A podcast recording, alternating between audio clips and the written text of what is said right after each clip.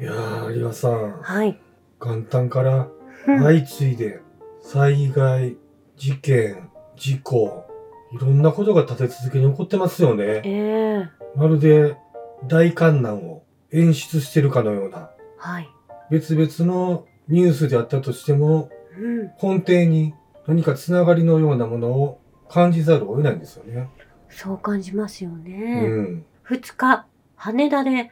日本航空の機体が炎上したというのはもう皆さんご存知の通りだと思うんですよね。え国土交通省東京空港事務所によると、新千歳空港からの日航機516便が羽田の滑走路で旅客機から炎が上がっているということ。まあ、それがニュースで伝えられていて、えうん。大変なことが起きているなと思ったんですけれども、はまあ、最初はですね、着陸失敗のようなニュース報道になっていたんですけれども、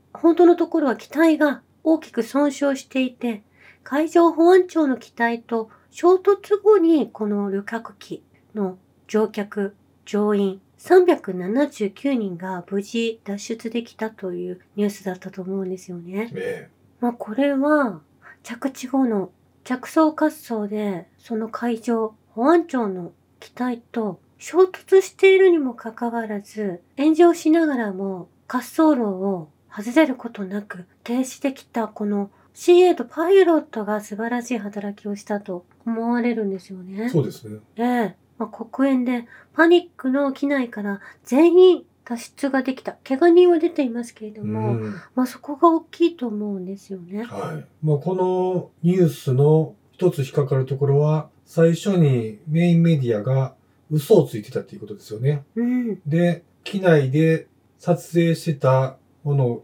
が、その様子が X に投稿されてるのを、X 上でみんなそれぞれその内容を見てて拡散したことによって、後からニュースが正しい現状を伝え始めたっていうこともちょっといぶかしい点でありますよね。ええそして接触した海上保安庁の航空機は、能登半島地震の対応のために、まあ、支援物資など、救援隊に届ける物資が、運搬のために準備されていたということなんですけれども、うん。その途中、まあ、この羽田空港で、このような接触があったということなんですよね。えまあ、これ私はもうシリアとトルコの大地震の時にイスラエルがその支援物資をシリアに届けない届けたくないがために、まあ、攻撃をしていたニュースってあんまり取り上げられていなかったんですけれども、はい。もうそういった事実があったんですね。うん。それとよく似ているなと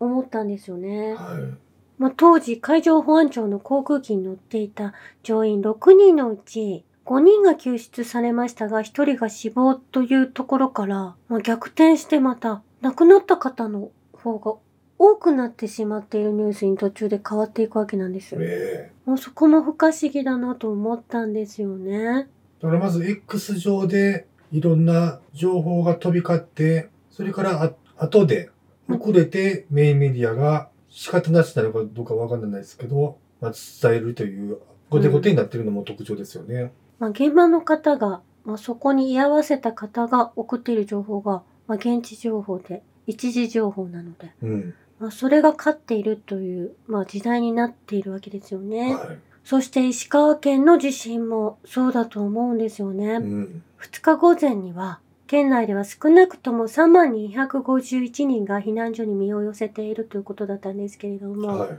また被害が大きいとみられる輪島市や滋賀町などなど、避難者数は調査中としており、総数はさらに膨らむ可能性があるということなんですけれども、とても寒いエリアなので、えやはりお年寄りの方や、お体が悪い、病気をなされている方々の安否が気遣われるわけなんですけれどえ。も、うん。地震による死者数は県内合わせて30人確認されたというのは2日の情報なんですけれども、はい。まあ、ここから増えているのかなとも思うので、まあ、これも大変な自然災害と言いたいところですけれども、能登は2020年の暮れから群発地震が頻発していて、その原因が浅い地下の流体、水の流れと関係していると推測はされていたようなんですよね。水の流れですか？えープレートですね。はい。まあ、こういったことが分かっていたわけなんですよね。うん。という時点でも、まあ、地球号が人工地震を起こしたやもしれないという情報もありますし、そして柏崎原発が稼働するというタイミングも、もちろんそこも重なってくるわけですし、えそして、この地震の前に爆発音が3度鳴ったと言われていることも、まあ、今、一生懸命それを隠そうとしていらっしゃるので、この浅い地下のプレート、水の流れをまあ理由にしていくことになったとしても、やはりこれは人災になってくるということなんですよえね。うん。ご存知であったとも言えるんですけれども、ええその説でおわ収めるように動いているのではないかと思われるんですよね。うん。で、私、この人工地震について YouTube ウォッチャーとしてはい一。応創作してたんですけど、い、や、普段、その人工地震のケースも一応考えられるだろうっていう風な発言される方も、うん。今回のこの件に関してはね、自然災害だったっていう風におっしゃられるんですよね。うんだから人工地震って言ってる YouTuber は、私が見てる限り、二人しかいなかった。さ三人しかいなかったんですよね。うん。でその中でもちょっと面白かったのが、あの、ミキヤ先生ね。ええあ。の方は、割かし中立的に、こっち、両方考えられたらっていう風な感じで、まあ、人気を得てるんですけれども、うん。今回のこの件に関しては、人工地震っていうものはあるという風に知っているにもかかわらず、今回は自然災害を。ずっと推してるんですよね。ええ。これが3、3日連続、この自然地震に関して喋ってるんですけども、うん。一番直近のやつが、まだやはりあの、たくさんコメント来てて、それを、まあ、フォローする形で喋ってるんですけども、やはりあの自然災害だっていうことを知ってるんですけれども、うん。その目にちょっと涙が浮かんでるんですよね。ええ。その時私は、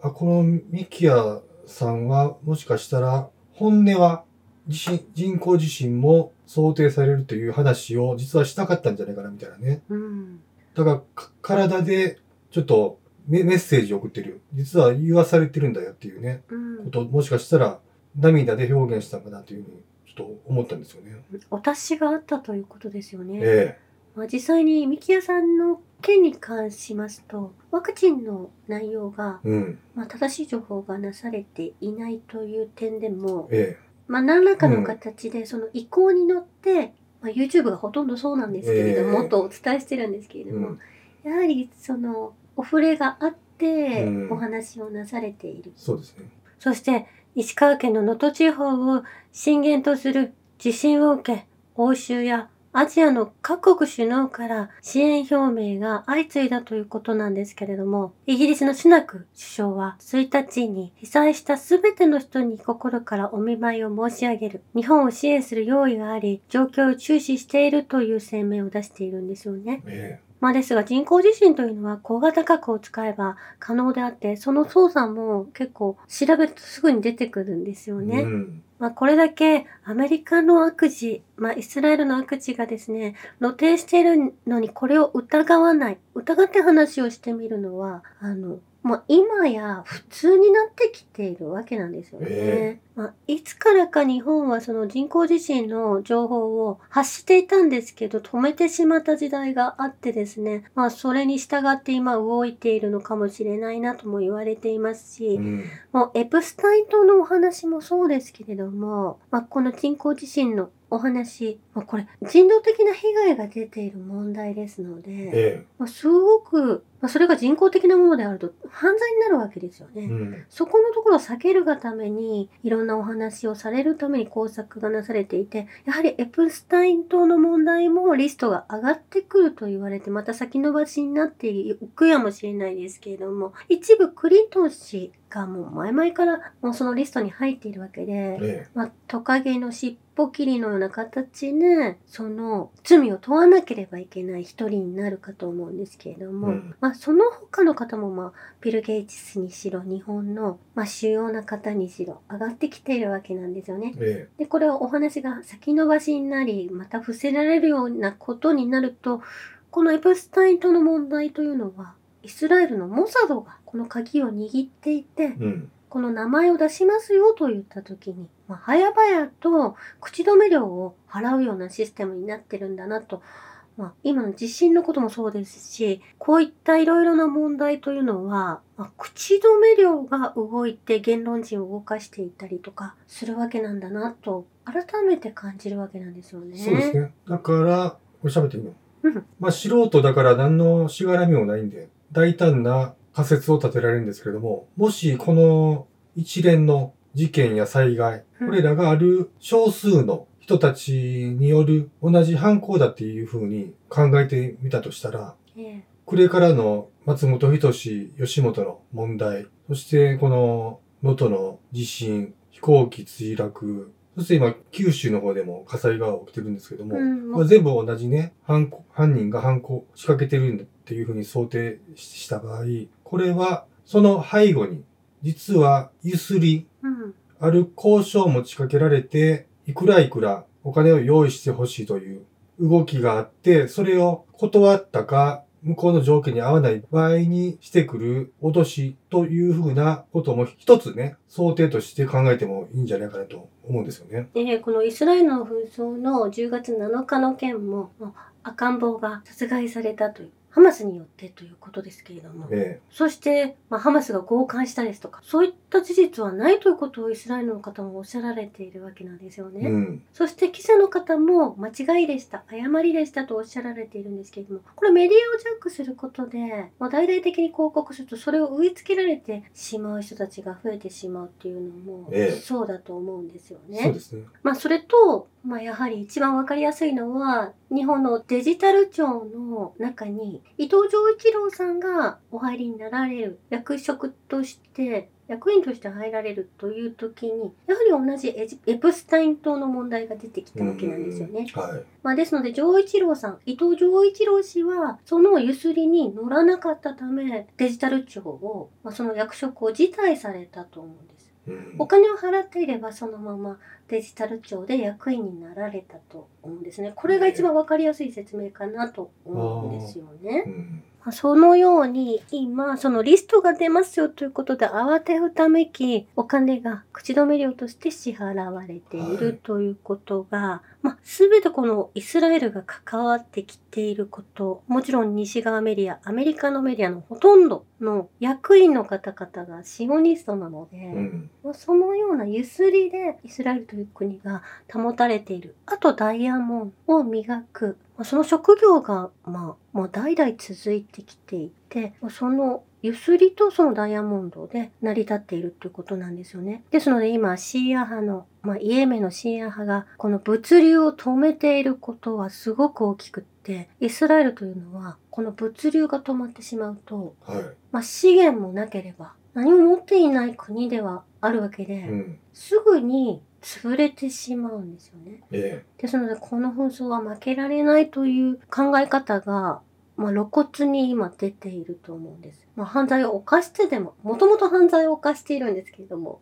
まあ、それがやめることができない死活問題になっているということなんですよね。ちょっとその話がちょっと進みすぎてるんで、ちょちょっとだけ戻すんですけど、そのイスラエルを建国した元々のその祖先というか、古くは石を研磨して宝石を作ってきた職人たちっていうことですね。ええまあ、その方たちがヨーロッパからイスラエルに逃げて逃げてきた。まあ、すごく嫌われていたということなんですけれどもあ、まあ、それは、はいそのヒトラーたちに追われた人たちなのかなともつながってくるもうちょっと調べてみないといけないですけれども、そことつながってくるわけなんですよね。はい。もう結局、錬金術で石を、莫大な価値を作るアルケミストみたいな人たちっていうことですもんね。うんその人たちが結構いろんな悪事を働いて嫌われてきたということでしょうかね。もしかしたらね。うんもう少し詳しく調べてみた方がいいと思いますし今日はニュースに詰め込みすぎてしまうのも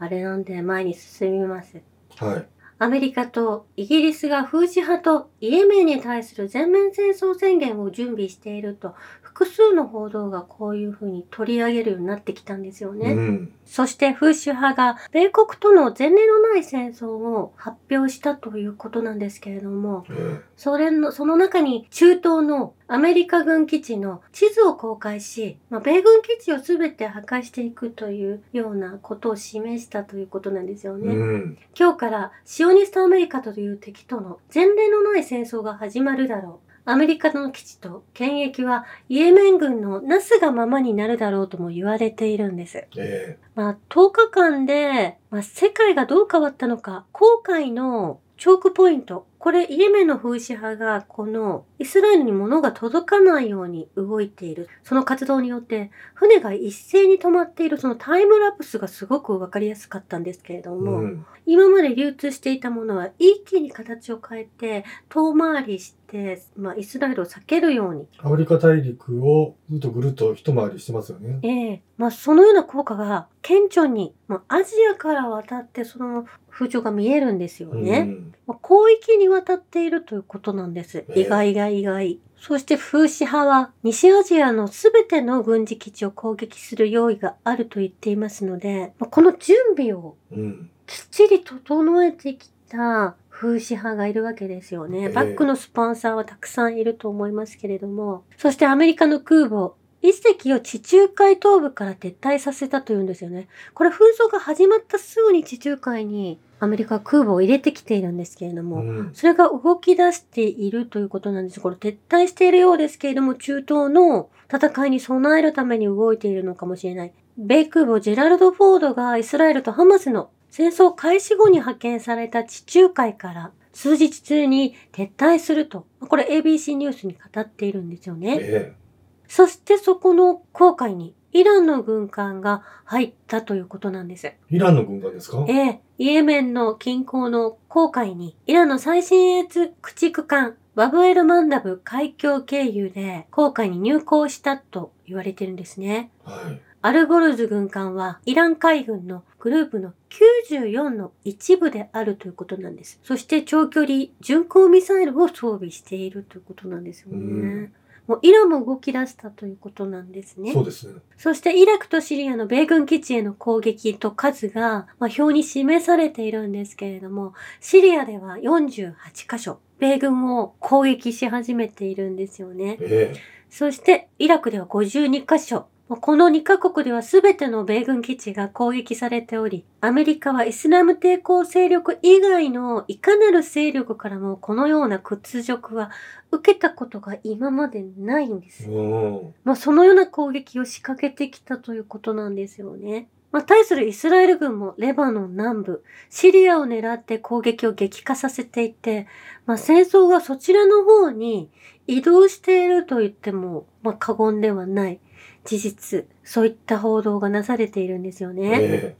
そして、イエメンの国民、イスラム抵抗軍の武装シーア派民兵が、シャヘド101神風ドローンを使って、イラク北部にあるアルハリールの米軍基地を攻撃したということなんです。その画像は、はっきりとこの爆撃したところが映っていたんですけれえども、うん。このシーア派がイラクの米軍も、航海も守っていますし、はい。イラクにも攻撃を進めているということなんです。えまあ、このガザ地区を攻撃しているのもイスラエルだけでなくアメリカが引き起こしているってことをご存知なのでえうん。アメリカすべての周辺の軍を潰していくという戦略に入っているんですよね。はい。そしてトルコもイラクとシリアの PKK 施設の29カ所を破壊したと先日もお伝えしたんですけれども、うん。まあ、これは、まあ、トルコ軍を、まあ、米軍が殺害しているのも前提にあるんですけれども、トルコの警察はイスラエル、モサドのスパイ容疑で33人をもう逮捕したということなんですよね。はい。トルコも一緒になって、一時イスラエルとの仲がどうなのかなと疑わしい面もあったんですけれども、イスラエルとも全面的に戦っていく、それ自体が行動に現れていると思うんですよね。はい。まあ、これまでその中東に寄生していたアアメリカ軍基地、それらはど、どこからも攻撃されないバリケードを張り巡し巡らして好き放題エネルギーを搾取してたんですけども、えーそれがまるでオセロの、オセロが黒から白へパラパラっとひっくり返るように、次々そのアメリカ軍基地を潰していってるわけですもんね。えーこれは、まあ人々を脅かしてきた。まあ、散々脅かしてきうて、ん、エネルギーを盗み、まあ、国民の人たちが、まあ、貧しい生活を強いられてきた。それを一気にひっくり返そうとしている。これガザの状況を守ろうとしているのと同じ作戦の中の一つになると思うんですよね。えまあ、シリアのか子供たちも、まあ、イラクの子供たちも、米軍のトラックに向けて石を投げていた。それはガザの人たちと全く同じ姿であるわけなんですえ。うん。でこれは、イエメンのフーシ派がスエズ運河を完全に占拠したように、まあ、イスラエル周辺を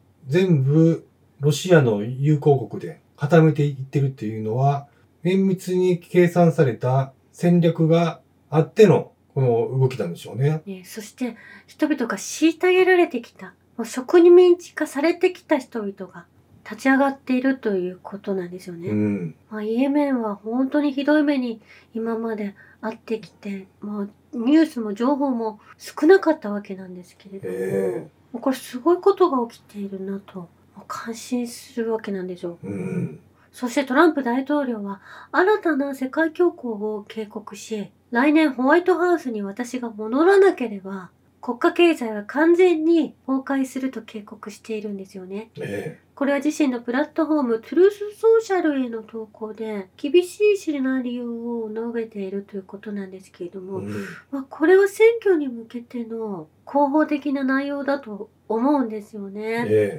アメリカの債務上限問題については、民主党がばらまき事実して赤字が増えるのを共和党が止めようとしているのは、そのように見るのは間違いだとグラフを示してくださっている方がいるんですけれども、はいこれ BBC のグラフを指しているんですよね。えどっちの党が政権であっても債務は増え続けており、トランプ政権下の4年間も債務上限は3回にわたって凍結、引き上げがなされてきたという事実があるわけですかえら、うん。トランプ氏が戻ってくると世界恐慌を救えるとは全く言えないわけなんですよね。えもうこれも全てこの報道のなされ方で見え方が違ってくると思うんですね。えうん。これは人工地震も、まあ、自然に起こった地震であっても同じことが言えると思うんです。はい。そしてウクライナは、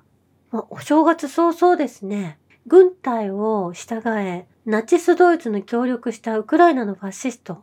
ステパン・バンデラの生誕の記念日に皆さん集まっていらっしゃったんですようね。ん。まだまだこのようにナチスに魂を売ってしまっている方々が国民の中に残っているわけなんですけれども、それに驚くわ。そしてプロパガンダで勝つつもりの西側メディアは、ロシアのミサイルが市街に向かって放たれ、ビルを直撃する防空ミサイルか区別をしない報道をし続けているんですよね。えこれはもうほんと軍事施設、そして司令塔のある、まあ、ホテルえうん。などをロシアはピンポイントで狙っているんですけれども、ウクライナの防空ミサイルシステムがうまく作動していないがため、まあそれがマンションに飛び火してしまうような形で、まあ彼らが動いてくれなければ即座にその武器庫などを破壊することができたはずのものをえもうここでも人災が生まれているのは、ウクライナが行っていることだということを報道なされていないんですよね。えうん。そしてロシアがひどい、ロシアがひどいという方向の報道だけが流れているということにもうんざりするんですけれども、まあウクライナでは1月1日、動員将校がドラゴブラストスキーリゾート場にも到着し、スキーリゾートを楽楽しんでる人か人からも徴徴兵制えをして捕まえられる。スキーから、山から降りてくる人たちを捕まえている様子えが、まあ、動画で上がってきていたんですよはいね。せっかく楽しくお友達や家族とゲレンデを降りてきたら、まさか迷彩服に着替えさせられるなんて思ってもみなかったでしょうね。ええとっても怖いホリデーだと思うんですよね。うん。そして今年2024年は大統領選挙が最も行われる年であるということなんです。もう世界中の大統領選挙、ロシアももちろんそうですし、アメリカもそうです。そして一番最近行われる大統領選挙は台湾で行われることになっていて、それが13日なんですよね。うん。総選挙が実施されるのが13日。まあ、これによって、この台湾戦争がどのように動くかというところが見どころになってくるわけなんですけれども、はこれも、やはり中国は手を打っているはずなので、まあ、蔡英文氏が今回降りてしまうことになるだろうと思うんですけれどい。うも、ん。そしてロシアでは1月1日からソーシャル領域における単一の集中デジタルプラットフォームが開始され、このプラットフォームは既存の情報システムとリソースに基づいて機能し、年金受給者、障害者、退役軍人、チェルノブイリ被災者、労働災害者、社会的支援措置の受給者に関するデータが労働されるということなんです。ロシアの社会基金のチルコフ会長はこのデータは本当に支援を必要としている人々により的を絞った支援を提供することができると言われていて、システムはこれまで支援措置を受けていなかった、受けてこなかった国民を特定することが可能になるということなんですようね。ん。まあ、大家族の方々や労働退役軍人、そして孤児や学生などが含まれるということなんです。えまあ、国がこう整っているとですね、財政的にも、こういったもう前に進んでいくこのシステムがどんどん生まれてくるということだと思うんですよね。え。今までもらってなかった人たちの受給が、これで、このシステムによって、滞りなく支給されるってことですもんえね。えそしてロシアは2024年1月からブリックスの議長国になるというところがすごく大きいと思うんですよね。はい。ロシアの議長国就任は、エジプト、エチオピア、イラン、UAE、サウジアラビアという歴史的な新メンバーの加盟の、加盟と同時になったということなんですよ。これは注目ですよね。うん。以上です。ありがとうございました。